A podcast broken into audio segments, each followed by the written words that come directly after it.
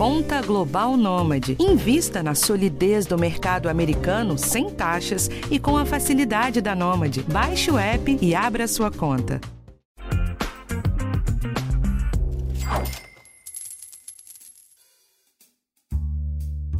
Hoje em dia não tem como falar do seu bolso sem mencionar a inflação. Não tem ninguém que não tenha sentido o aumento do preço da gasolina, da conta de luz ou do mercado. Eu sempre te dou dicas aqui de como economizar, mas eu acho que vale também a gente destrinchar as causas disso tudo para você entender o que está rolando.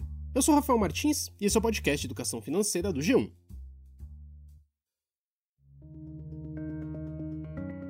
Nessa edição eu faço mais uma entrevista daquele nosso quadro de conversa com especialistas e eu convidei o Bruno Imaizumi para me ajudar.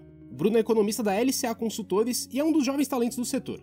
Eu sempre dou prioridade para quem explica os conceitos de forma fácil, para que você que me ouve entenda bem o que está rolando e saiba aplicar no seu dia a dia. Então, na conversa, ele explica o que aconteceu com os preços desde a chegada da pandemia, quanto disso a gente ainda vai enfrentar nesse ano, e também a gente falou do assunto que não quer calar, como que a guerra na Ucrânia vai afetar a gente aqui no Brasil. Bruno, obrigado por aceitar meu convite. E eu já começo te perguntando o seguinte: muitos dos analistas reconhecem que a inflação foi o grande erro dos economistas desde o início da pandemia. Você concorda com essa análise? Eu acho que eu concordo em partes. Acho que a gente não entendeu no começo muito bem o que, que era a pandemia e como é que ela veio, como é que ela afetou uh, as mudanças de hábitos né, da, da, da população. A gente tem que lembrar que em 2020, é, que foi o primeiro ano da pandemia, o vilão da inflação, né, que foi próximo de 4,5% aqui no Brasil, foi o preço dos alimentos. Né? E, e, no mercado mundial, esses preços de alimentos, né, principalmente o que a gente chama de commodities, né, que são esses produtos de origem agropecuária, produzidos em larga escala, destinados ao comércio externo, né, eles são cotados em dólar. E aí, entrando um pouquinho só no assunto da taxa de câmbio, o Brasil teve a moeda uh, que mais perdeu uh, valor frente ao dólar desde o início da pandemia. Então saiu lá dos R$ reais ali do começo do ano para casa dos 5,40, 5,45 no, no final de 2020. Né? Então a gente fechou sim o, o índice de inflação oficial, o IPCA, naquele ano de 2020 com 4,5, mas aí quando a gente olha para 2021, a inflação começou a se espalhar e a gente fechou com um aumento de 10% no índice, de, índice geral. No começo do ano, é, acho que a, a, tanto a, aqui a LCA quanto a maioria das casas, é, ela previu um IPCA de próximo ali da meta, próximo da, da, da, de 3%, 4%, e essas expectativas foram piorando. Né? E aí a gente tem que entender por que, que aconteceu isso, né? por que, que essa inflação começou a espalhar. Né? Primeiro porque a gente começou a ter um desbalanceamento entre oferta e procura de bens no mundo, né? E afetou cadeia de produção do mundo inteiro.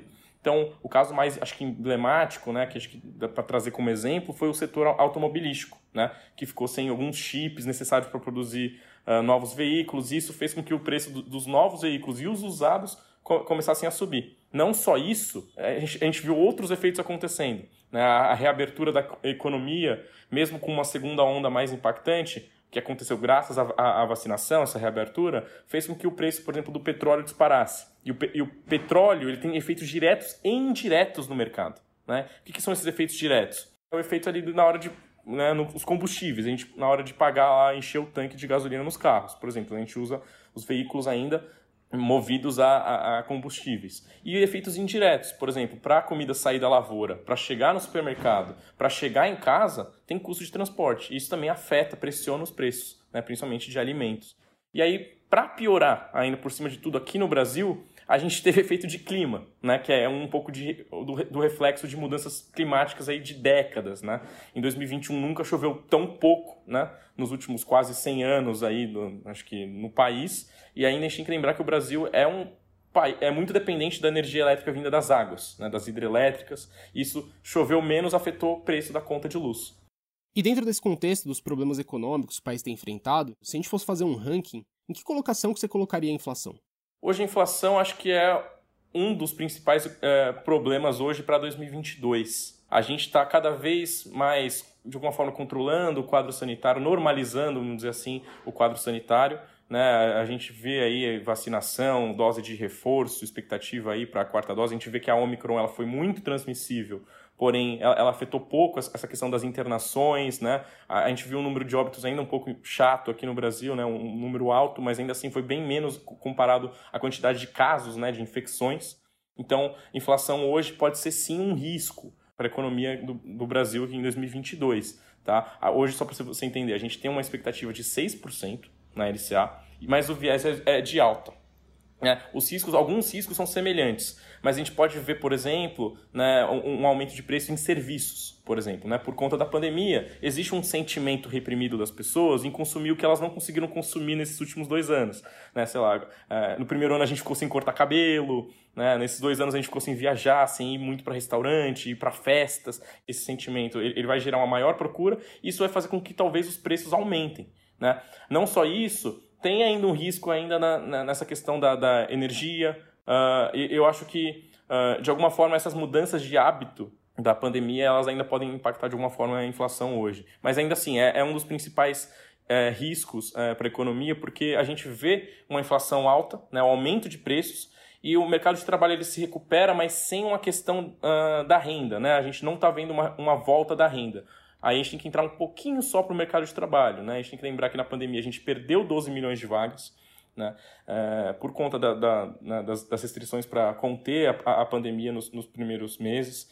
E aí a, a, a, pandemia também ela provocou algumas mudanças no mercado de trabalho, né? Por exemplo, uma procura maior por parte das empresas em funcionários com habilidades mais qualificadas. E aí o brasileiro, em média, ele não é qualificado o suficiente para preencher esse tipo de vaga. Então, muita gente acabou entrando na informalidade durante a pandemia. Então, a recuperação do mercado de trabalho, é, é ela é uma recuperação em termos de quantidade, mas quando a gente olha para a qualidade da vaga, ela é muito pior do que antes da pandemia.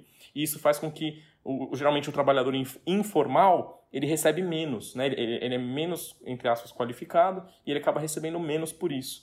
É, e mesmo os trabalhadores mais qualificados tiveram que aceitar trabalhos que pagam menos, né, por causa da crise. Perfeito. Por conta da crise provocada pela pandemia, a gente viu eh, a inflação pegar em, alimentos, energia, combustíveis, são itens de, de sobrevivência básica né, de um ser humano, de um indivíduo.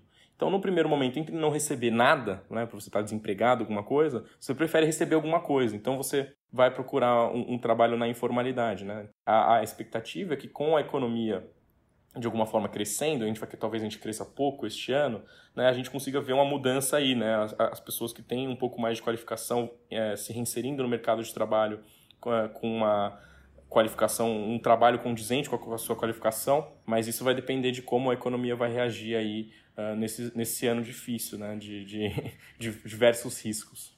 Bruno, aproveitando que você mencionou o mercado de trabalho, a gente fez algum tempo aquela matéria no G1 sobre o índice de miséria, né, que faz uma correlação entre desemprego e inflação.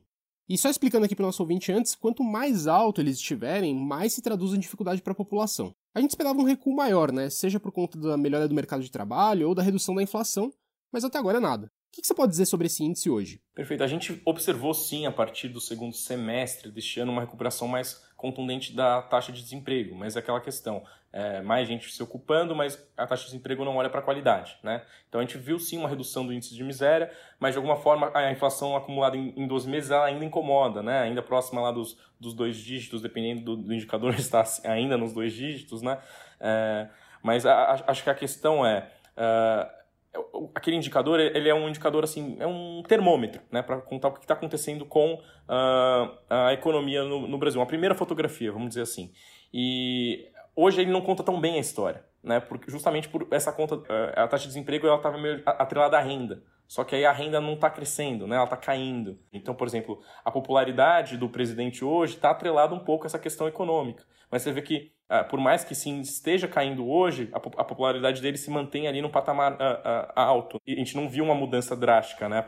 muito por conta dessa recuperação quantitativa do mercado de trabalho, mas sem a, a questão da, da volta da renda.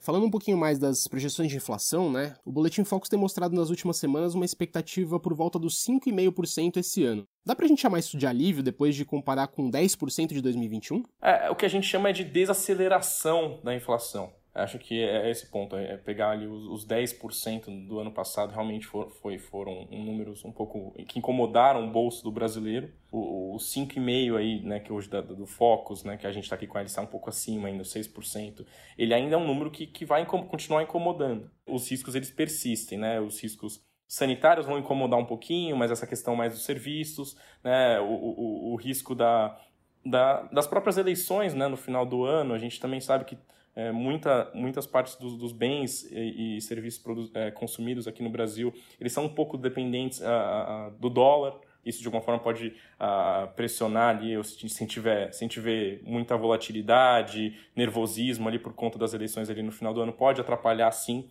Né? Tem esse risco que a gente ainda não, né, é, não consegue entender muito bem né, do, do, clima. Né? A gente vê o nível de reservatórios um pouco mais, é, melhor né, do que foi ano passado, mas a gente sabe que Hoje as chuvas, é, a gente viu uma quebra no nível de chuvas aqui no Brasil, isso pode de alguma forma também afetar. Então a gente tem risco por todo lado, né? Risco, até o risco fiscal mesmo, as contas públicas do Brasil, que ainda são, ainda é um problema, né?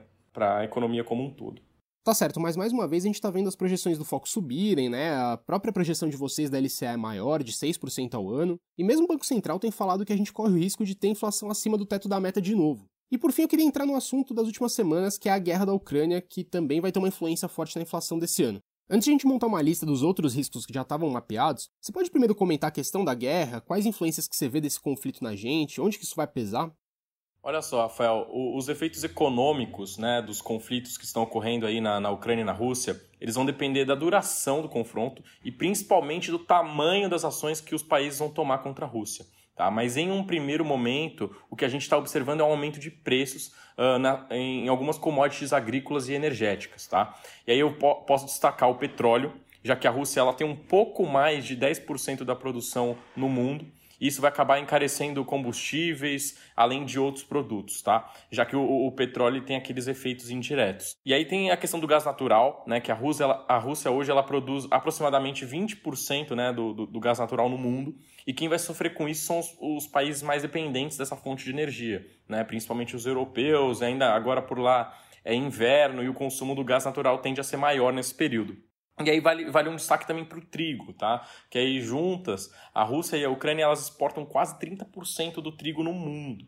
E, e, esses são só os principais produtos, tá? Mas ainda a gente pode ver o encarecimento de preços no milho, é, em, em, fertilizantes, né? Para as colheitas, uh, no alumínio, níquel uh, e, e, outros uh, metais como o paládio e o neon, Tá? Só para dar um exemplo, eu falei desses dois aqui, porque eles são metais imprescindíveis para a produção de auto automóveis. Tá? Isso vai prejudicar ainda mais a cadeia automotiva no mundo e também no Brasil, que já foi, de alguma forma, impactada pela falta de chips durante a pandemia. Então, olhando como um todo, né, em um ambiente cada vez mais incerto, duvidoso, os agentes econômicos, enfim, investidores, eles começam a procurar por ativos mais seguros, né, com menos risco. E por isso a gente está vendo uma procura maior né, por moedas mais fortes, como o dólar, e por isso que ele vem valorizando aí sobre outras moedas mais fracas, né, como a nossa. Uh, a gente vê uma procura maior por títulos americanos, por uh, ouro, e isso acaba fazendo. A gente vê algumas mudanças de comportamento né, desses agentes econômicos quando a gente uh, confronta aí um cenário de incertezas. E aí a, a, economia russa, né, que tem um tamanho semelhante ao do Brasil, ela vai sofrer bastante este ano de 2022, né? E isso implica menos crescimento para o mundo. Tá, agora tirando a guerra, então o que, que mais incomoda? A gente tem um risco ainda que vai persistir, que ainda a gente, a gente ainda observa esse desbalanceamento, desalinhamento das cadeias uh, globais de produção. Então a gente vê algumas, alguns setores com problemas de pressão de custos, com falta de insumos, escassez de insumos, né? Isso pode de alguma forma atrapalhar. Esse é um primeiro risco. O segundo risco é o risco sanitário. Né? A gente ainda não controlou a pandemia. A gente vê as pessoas né, circulando mais nas ruas, mesmo né, com, com esse aumento de casos, a mobilidade não cai.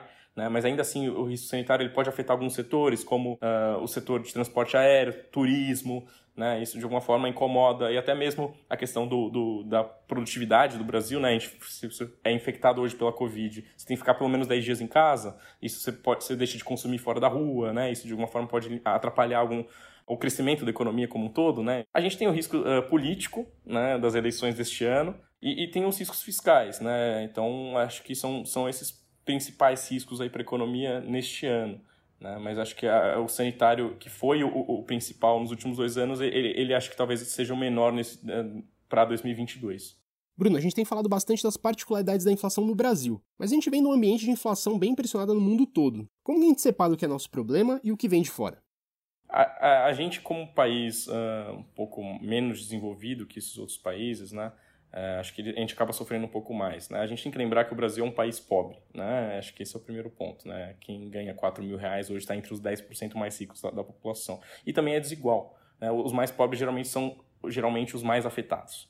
O Brasil é, é um país muito dependente das commodities. Né? A gente é, acho que tem essa questão aí que a gente chama em economia talvez de maldição dos recursos naturais, né? Então o Brasil é um país que é muito rico, né? Essa questão da natureza, né? De, de elementos, mas é muito dependente das commodities, né? Então vamos pensar, uh, por exemplo, a gente exporta muito, né? Quem acabou sendo beneficiado por, por essa desvalorização do, do real nesses últimos anos for, foram os exportadores, né? Mas a, a, a nossa economia, né, enfim, muitos produtos, uh, bens e serviços, né, são ainda dependentes, atrelados a, a, a, essa questão de dólar, né, a questão de, de commodities, isso acaba afetando um pouco mais aqui o Brasil do que lá fora. Acho que esse é o ponto principal. Tá, mas tem uma pergunta que não quer calar. Quando que a gente sai dessa situação de aperto? Ah, então, para este ano de 2022, a gente já vê, prevê um crescimento aí bem abaixo do que a gente supostamente, o que a gente espera, né? que é o que a gente chama de uh, o produto potencial. Né? Então, assim, a, a, a economia aqui vai crescer, a gente tem uma expectativa na LCA de crescer 0,7% este ano. Para o ano que vem, 2023, a gente já vê uma redução uh, das expectativas de crescimento e aumento da, da, das, das expectativas de inflação. É, eu acho que, que o Brasil tem alguns problemas estruturais que talvez ele não consiga crescer da maneira que ele poderia estar crescendo, não, não só para os próximos anos, mas só se a gente olhar para trás mesmo. Né? Antes da pandemia, a gente já vinha crescendo muito pouco. Aí a pandemia, a gente teve uma crise de 2015, 2016, que a gente vinha se recuperando, estava quase se recuperando, né? Independente, dependendo de alguns setores, a gente estava quase se recuperando, alguns um pouco abaixo.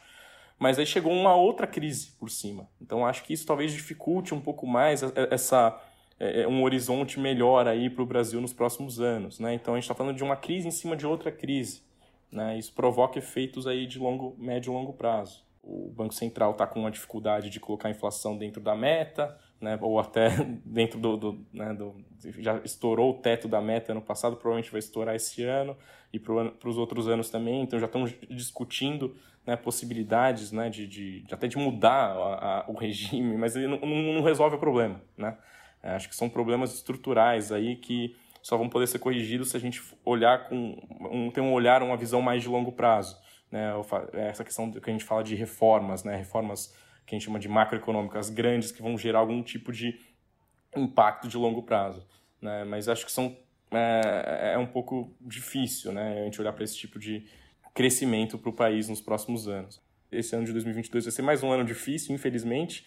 Né? A gente ah, não, não conseguiu eliminar todos os tipos de risco da pandemia e tem outros riscos que, estão, que vão atrapalhar o crescimento da economia nos próximos anos e principalmente este ano também. Basicamente é isso.